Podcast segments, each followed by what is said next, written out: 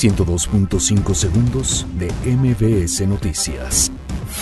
Senadores de oposición presentan amparo contra ternas de candidatos a la CRE. Juez ampara a tres estancias infantiles contra la desaparición del programa. Y Mujeres convoca a víctimas de abuso sexual a denunciar a sus agresores. La Secretaría de Salud asegura que está resuelta la irregularidad en servicios de tamiz neonatal en 12 estados. INAI ordena a CEMAR informar sobre operativos contra el crimen organizado.